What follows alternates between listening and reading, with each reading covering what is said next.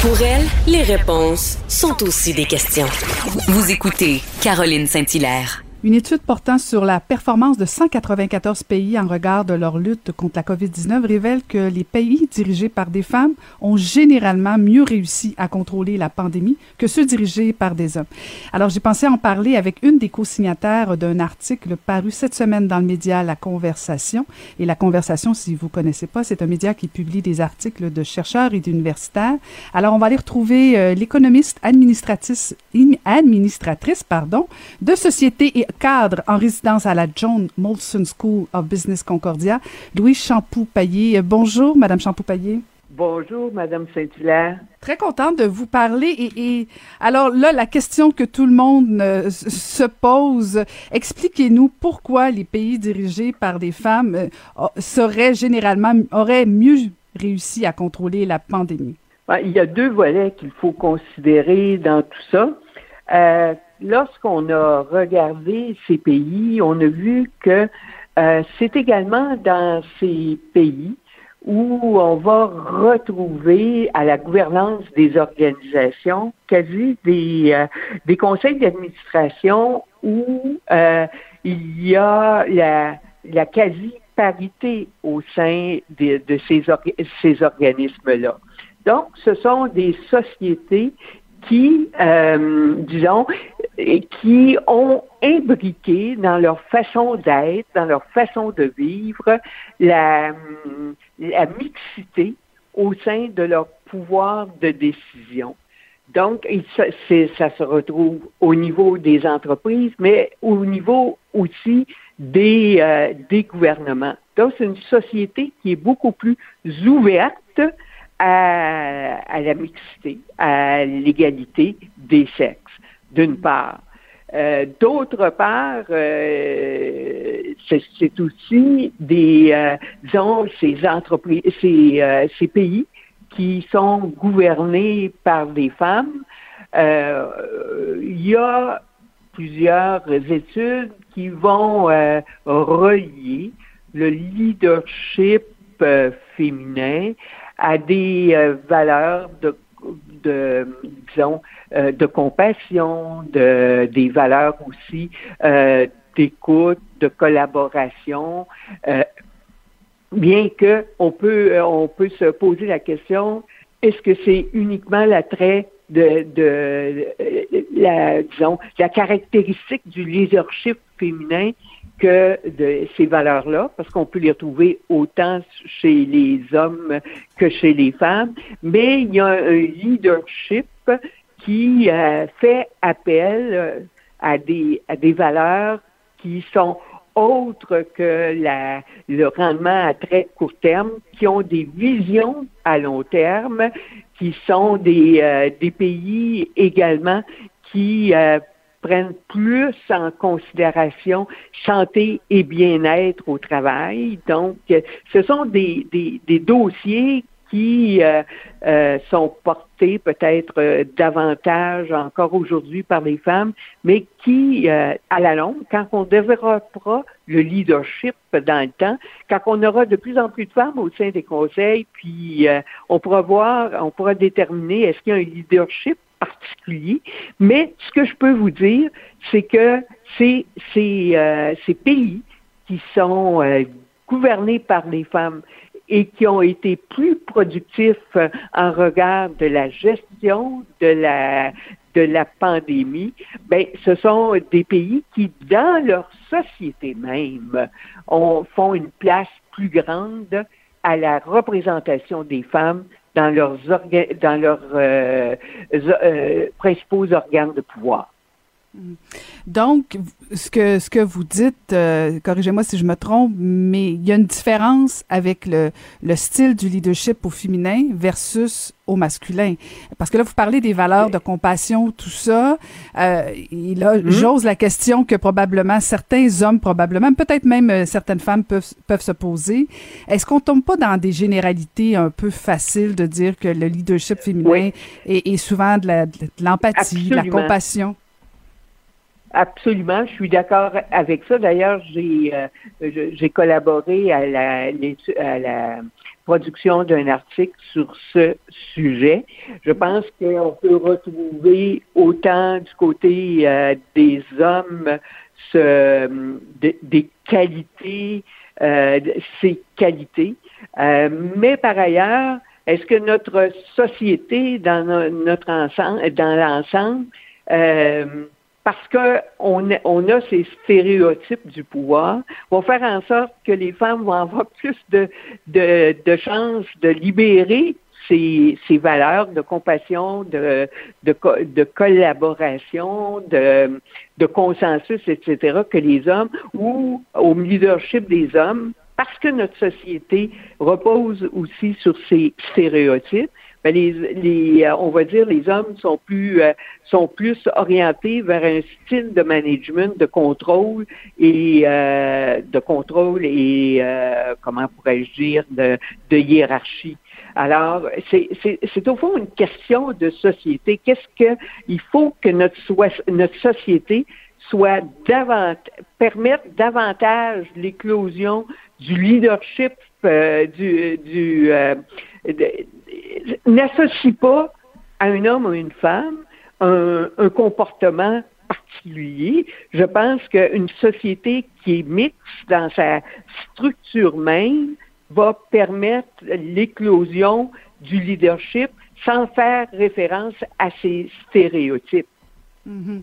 et, dans le fond, les qualités. bien comprendre. Ben oui, ben oui, tout à fait. Dans le fond, les, les qualités euh, euh, féminines, masculines, ce que vous dites, c'est que j'ai pas besoin d'être un homme ou une femme pour développer euh, nécessairement ces qualités-là qu'on associe souvent à la femme, parce que en même temps, je vous écoutais puis je me disais, est-ce que c'est pas une des raisons pour lesquelles les femmes ont de la difficulté, une des raisons, je dis bien une, là, parce qu'il y en a probablement des tonnes, mais une des raisons pour lesquelles euh, on n'a pas autant de femmes dans des conseils d'administration ou des postes de, de haute direction, justement à cause de, de cette tendance d'association de qualité féminine où, dans le fond, ce qu'on veut, c'est du rendement. Rendu dans des fonctions comme ça, on veut du rendement, on veut pas trop d'empathie. et, est-ce que, est-ce que dans le fond, on paye pas pour ça? ça peut être oui, ça peut être, ça peut être une explication.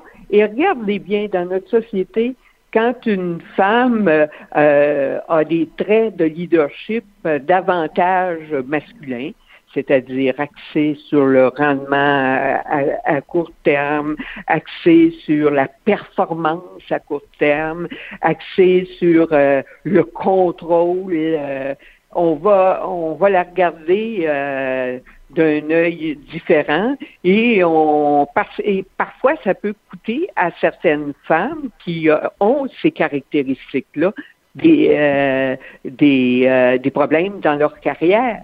Parce qu'on on dit ça, c'est la caractéristique d'un, d'un homme, c'est pas ça qu'on veut d'une femme. Donc, pour moi, c'est ça, ça c'est, très important ce que vous dites.